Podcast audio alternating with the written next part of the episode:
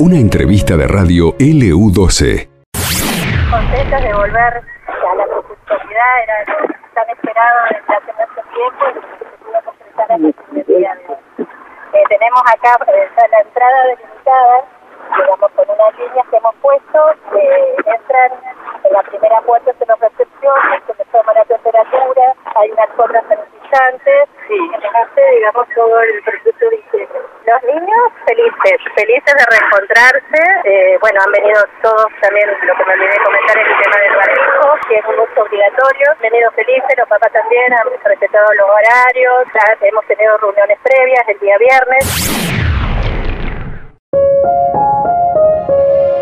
Esto pasó en LU12, AM680 y FM Láser 92.9.